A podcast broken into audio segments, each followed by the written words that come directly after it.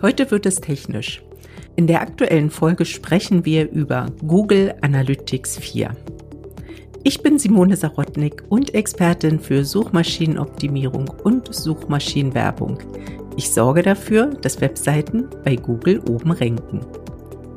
Und ich bin Frank Sarotnik. Ich bin Experte für das Textschreiben mit Hilfe von künstlicher Intelligenz. Außerdem sorge ich dafür, dass die Technik, die man für das Online-Business benötigt, richtig funktioniert. Das ganze Thema Google Analytics und äh, Zahlen und so weiter, das ist ja wichtig, weil man ja auch seine Erfolge messen will, die man auf der Webseite hat. Das ist ja ein sehr wichtiges Thema, um auch wirklich zu verstehen, was passiert, wie geht es, welche Seiten ranken und so weiter. Aber vielleicht kannst du einfach noch mal einen kurzen Einblick geben, Simone, in das ganze Thema Google Analytics, weil ich bin da auch nicht ganz auf dem allerletzten Stand. Ich weiß, wir haben dazu schon mal eine Folge gemacht vor einem Jahr, aber wie ist jetzt der Stand? Also das Tool Google Analytics nutzen wir ja zum Tracking. Tracking, das heißt, mit dem Tracking machen wir unsere Resultate messbar. Dafür gibt es, gibt es ja die verschiedenen Tools, zum Beispiel auch die Google Search Konsole, da hatten wir auch schon mal einen Podcast gemacht. Mit der kann ich natürlich auch die Ergebnisse meiner SEO-Arbeit messen. Und so existiert auch bisher existierte Google Analytics Universal, existiert auch immer noch, aber es wird eine neue Konsole eingeführt, nämlich Google Analytics 4. Und aktuell ist die ganze Tracking-Branche dabei, umzustellen von Google Analytics Universal auf Google Analytics 4. Das hängt ja, hängt ja auch damit zusammen, dass Google einfach gesagt hat, wir schalten das Alte ab, ne? Also genau. Jetzt, ist ja ein Zwang. Jetzt tickt die Zeit. Ab Sommer wird Google Analytics Universal auch direkt abgeschaltet, also so dass man sich einfach an die Arbeit machen muss. Die Schwierigkeit liegt eigentlich, glaube ich, in uns Menschen begründet, dass, dass es uns natürlich schwerfällt, altbewährte Sachen loszulassen und uns auf neue Sachen umzustellen. Denn Google Analytics 4 hat ein völlig neues Interface. Und auch okay. die Herangehensweise ist, ist anders. Also man muss sich wirklich einfach mal drauf einlassen und ich persönlich bevorzuge die Vorgehensweise, das wirklich wie ein neues Tool zu betrachten. Also gar nicht groß in den Vergleich zu gehen. Was habe ich mit Google Analytics Universal getrackt? Was kann ich mit Google Analytics 4 machen? Dass man einfach hingeht, überlegt, welche Messwerte möchte ich erhalten und das dann bei Google Analytics 4 sich rauszieht. Unabhängig davon, was früher geschehen war. Ich hatte gesagt schon, dass Google Analytics 4 ein neues, ein völlig neues Interface hat. Und dass es Sinn macht, dieses Google Analytics 4 als neues Tool zu verstehen. Und dann geht's an die Einrichtung. Ich kann in Google Analytics 4 halt Datenstreams einrichten. Das ist halt das Schöne, diesen Datenstream, den richte ich eben nicht nur für Webseiten ein, sondern ich kann das auch für Apps einrichten. Wenn du jetzt als Betreiber, Webseitenbetreiber, also auch eine App im Einsatz hast, dann kannst du hier übergreifend Daten erfassen und diese auch gemeinsam auswerten. Das ist eben so eine oh, Neuheit. Ist sehr wichtig, ja. Ja, bei Google ja. Analytics 4. Vielleicht kleinere Unternehmen, die sagen sich vielleicht, ja, Apps, das ist noch ganz weit weg für uns, aber man muss ja auch mal zehn Jahre weiterdenken und dann ist es vielleicht gang und gäbe, dass, dass jedes Unternehmen eine App im Einsatz hat. Also von daher ist auch Google Analytics 4 ganz klar auf die Zukunft ausgerichtet. Ich meine, ich finde das schon wirklich krass, dass du sagst, dass das die vorherige Version zu der jetzigen GA4, so heißt das ja GA4, dass das so ein großer Unterschied ist und dass sich halt so viel verändert. Das ist eigentlich ja eher unüblich, wenn man es genau betrachtet. Aber wahrscheinlich ist da halt im Hintergrund auch eine Menge Arbeit passiert, wo man einfach sagt, okay, es bringt halt nichts, wenn wir an dem Alten festhalten. Und so wie du schon gesagt hast, es kommen ja immer neue Sachen. Und äh, wenn die GA4 zukunftsorientiert ist, dann sollte man das auch jetzt machen. Richtig. Ähm, du hattest mir im Vorfeld unseres, äh, unserer Aufnahme noch was sehr Interessantes erzählt zu der Oberfläche von GA4. Das fand ich mega spannend zu der, zu den Farbgestaltungen. Kannst du dazu noch mal vielleicht was sagen? Ja, ich habe dir nicht erzählt, ich habe mich aufgeregt. Naja, stimmt. Ähm, ja, in der GA4 werden ja Ereignisse getrackt. Also alles, was die GA4 anzeigt, sind Events. Sogar ein Seitenaufruf ist ein Event. Also daran muss man sich erstmal gewöhnen. Und dann werden in der GA4 halt Standardberichte angezeigt auf der, ja, auf der Startseite sozusagen. Da habe ich dann auch, also ich habe die Quellen, also woher kommen die Nutzer, über welche Kampagnen kommen die Nutzer, also die, die, den Akquisitionsbereich habe ich, die Quelle wird mir angezeigt, dann wird mir das Nutzerverhalten angezeigt. Wie agiert der Nutzer? Eben dort finde ich diese ganzen Ereignisse. Und ja, mir werden auch Umsätze angezeigt. Wenn ich also das eingerichtet habe, das Tracking von Umsätzen, dann wird mir unter Monetarisierung werden mir Umsätze angezeigt. Mhm. Soweit so logisch. Und in jedem Bericht habe ich natürlich, also A habe ich Tabellen, da musste mhm. ich mich auch erst dran gewöhnen, da dachte ich immer, hier fehlt doch die Hälfte. Ähm, die Tabellen werden immer standardmäßig mit zehn Zeilen angezeigt. Aber ich habe ja manchmal tausende Zeilen. Also ich muss dann immer eine ganz kleine Schaltfläche suchen, wo ich dann erstmal die Anzeige dieser zehn Zeilen umstellen kann auf 500 Zeilen oder so, dass ich einfach scrollen kann. Mhm. Und das ist am Anfang gewöhnungsbedürftig, weil man nur ganz wenige Daten so auf den ersten Blick sieht. Und da muss man halt ganz genau wissen, wo man das erweitern kann, dass man dann wenigstens ein bisschen mehr sieht auf den ersten Blick.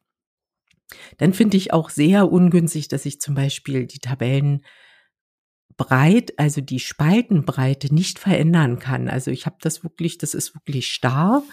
Und wenn da irgendwie eine lange URL abgebrochen wird oder so, komme ich fast nicht an diese Information ran oder eben mit mehr Aufwand. Wieder auch nicht auf den ersten Blick. Ja, und was mich eben richtig aufregt, ist ja. die grafische Darstellung. Ich habe eine Darstellung als Liniendiagramm standardmäßig. Also ich kann das natürlich alles umstellen, aber standardmäßig habe ich eine grafische Darstellung als Liniendiagramm. Da sind dann, glaube ich, bis zu sechs ähm, Messeinheiten dargestellt. Und die Linien, die sind aber alle in Blautönen. Und da frage okay. ich mich, wer sich das ausgedacht hat. Es ist fast eben visuell auf den ersten Blick auch gar nicht zu erfassen, wie sich, wie sich die Linien unterscheiden, wo die lang führen. Das sind wirklich sechs Blautöne. Die, also vier davon kann man gar nicht unterscheiden und dann kommen noch zwei lila Töne dazu. Und das ist, und da denke ich, Google, hey, Google, bei Google lerne ich, ich soll barrierefrei ähm, arbeiten. Ich soll für die, mich in den Nutzer hineinversetzen, ja, ja, dass ja. es immer bequem ist, dass immer Qualität geliefert wird. Und dann präsentiert mir Google in der GA4 solche Liniendiagramme. Also das war mein Aufreger. Ich reg mich ja selten auf, aber da dachte ich, nee, das geht gar nicht. Mal ja, sehen, wann sie es ändern. Ja, vor allen Dingen, so wie du gerade gesagt hast, ne, also Google zwingt uns ja quasi eben wirklich auch zu bestimmten Kontrastgrößen äh, und, und Sichtbarkeit und UX und die ganzen Sachen, die man eben schön auf der Webseite macht. Und dann äh, kommt das Diagramm in diversen Blautönen. Vor allen ja. Dingen für mich wäre das wahrscheinlich schon wieder gar nicht so richtig sichtbar. Also ich hätte genau. da große gibt, Schwierigkeiten. Ja. ja. es gibt ja Menschen, die, die gar nicht jetzt so Töne unterscheiden können, ne? Ja, Aber wenn der Hexacode dasteht, dann sehe ich, dass das eine ja. andere Farbe ist, ja. ja. Sag mal, ähm, ich habe noch eine Frage und zwar, die, die Umstellung, also wenn zwei Programme sich so grundlegend unterscheiden, wenn ich jetzt von dem Universal auf GA4 umstelle, wie, wie muss ich mir das vorstellen? Ist das jetzt nur ein Datenimport oder ist das richtig im Hintergrund, dass man sagt, man muss alles neu einrichten? Also für mich klingt es jetzt erstmal so, ich muss da wirklich fundamental ran und ich muss das ja auch jetzt in der Zeit machen. Ne? Wie ist ja, das? Also man setzt die GA4 komplett neu auf. Komplett und neu auf. Lässt bis Universal abgelaufen ist, das auch parallel laufen. Also es werden auch keine Daten von Universal importiert oder so. Also es, es, es sollte parallel, also es sollte sofort aufgesetzt werden, damit die GA4 Daten sammeln kann. Du hast das ja auch schon erfolgreich gemacht. Das heißt, wenn sich jetzt jemand für diese Umstellung, ja, wenn der die braucht, dann kann er sich ja gerne an ganz konkret an dich wenden.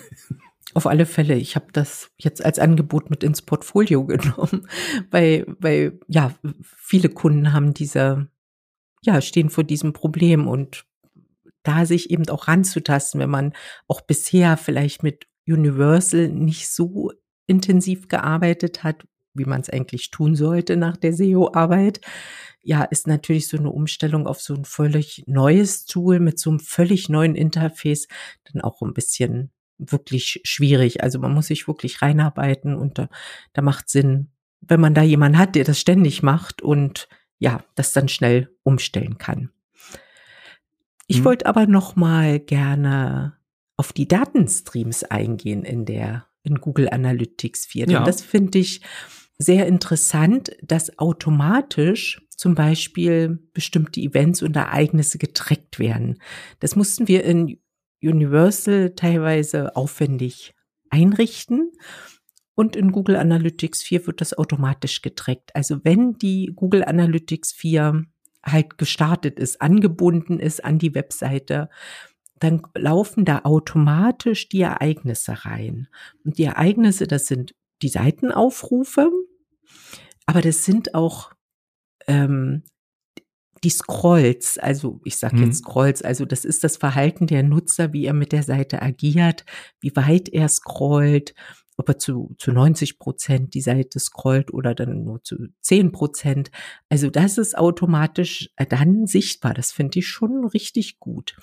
Dann auch kann man die interne Suche, sofern man eine interne Suche eingerichtet hat, dort dann automatisch erfassen, welchen Suchbegriff geben die Suchbenutzer auf der Webseite ein. Also das ist, diese Daten sind automatisch da. Das finde ich fantastisch. Auch zum Beispiel, wie mit Videos ähm, umgegangen wird. Also jetzt speziell YouTube-Videos, dieses Engagement damit, wie, wie lang wird das angeschaut? Diese Daten sind auch automatisch in der GA4. Auch ob ähm, Dateien heruntergeladen werden, PDF-Dateien oder so. Das ist als automatisches Ereignis in dieser Konsole sichtbar. Und dann kann ich natürlich noch selbst benutzerdefinierte Ereignisse einrichten. Deshalb macht sich da auch die Kombination mit dem Google Tag Manager ganz gut, weil ich dann wirklich mich erstmal hinsetze, ein Tracking-Konzept erarbeite, was will ich eigentlich tracken auf meiner Webseite dann die Ereignisse über die Google, über den Google Tag Manager einrichte und das dann in die GA4 einläuft. Also, mhm. das ist und wirklich eine, ja, eine super Sache, wenn man sich eingearbeitet hat. Ja, und damit hast du eigentlich auch schon eine Frage von mir quasi beantwortet, weil ich wollte eigentlich noch wissen, was der Unterschied zwischen der Google Search Konsole ist, was du ganz am Anfang angesprochen hast, und jetzt GA4. Und das sind ja einfach zwei Welten, also von der ganzen Herangehensweise, von den Möglichkeiten. Das habe ich jetzt schon verstanden. Ja, also die Google Search Konsole, die zeigt dir ja die Impression, Klicks, CTR und den Rang.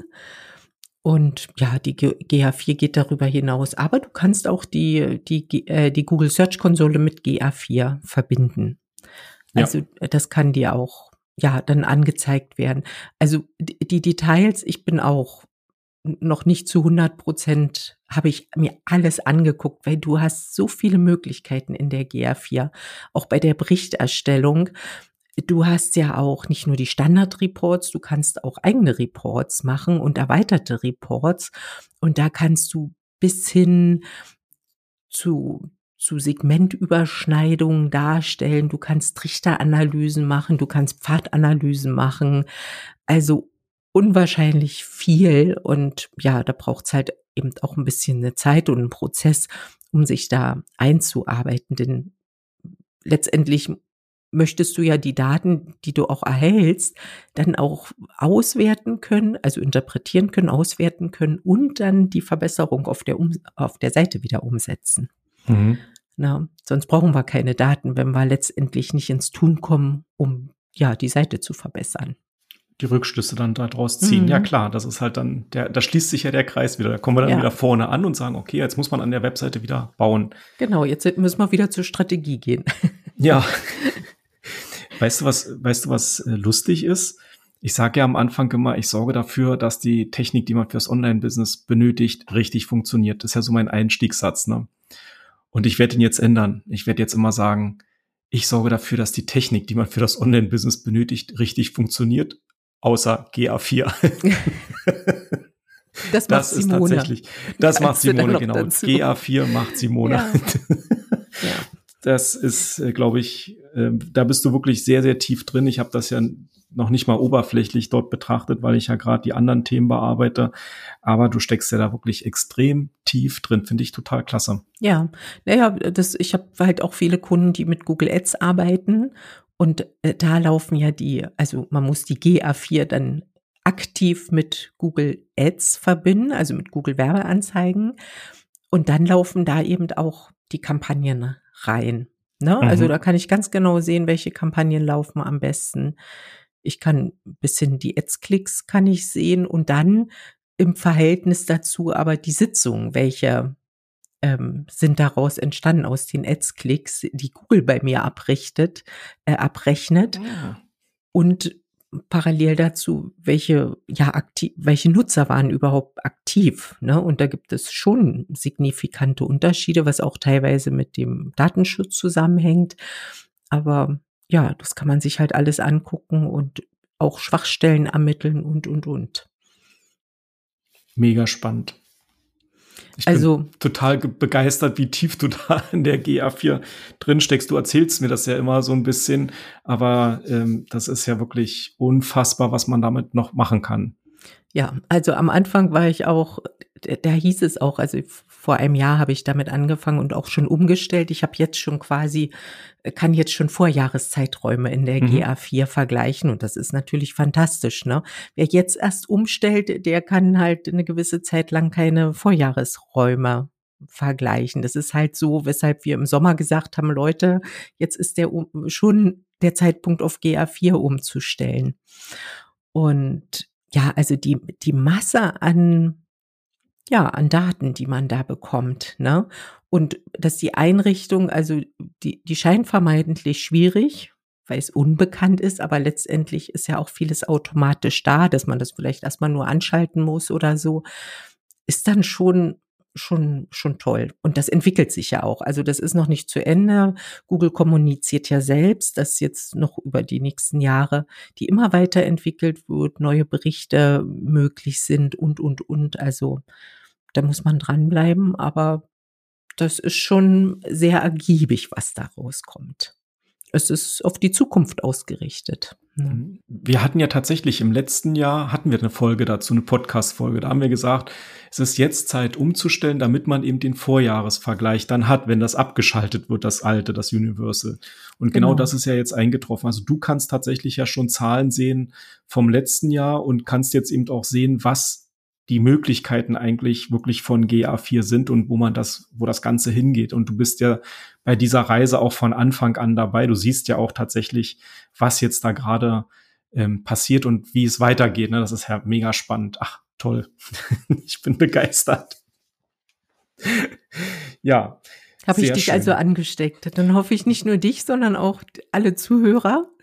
Mich hast auch, du auf jeden Fall wie immer angesteckt, klar. Das auch wenn es äh, etwas technisch war, genau. Also, wenn es Fragen gibt, gerne Fragen, E-Mail schicken, ein Like da lassen für diesen Podcast, abonnieren. Und ja, dann können wir da gemeinsam auch durch, durch diese Zeit der Umstellung gehen, was ja nicht immer so einfach ist neben dem Tagesgeschäft dann werde ich dir heute mal auf jeden Fall über die Schulter gucken und mal schauen, ob ich in den, in den Diagrammen die verschiedenen Blautöne erkennen kann. Und damit verabschiede ich mich für heute und sage Tschüss, viel Spaß mit GA4 und bis zum nächsten Mal. Ja, ich verabschiede mich auch und sage Tschüss und bis zum nächsten Mal.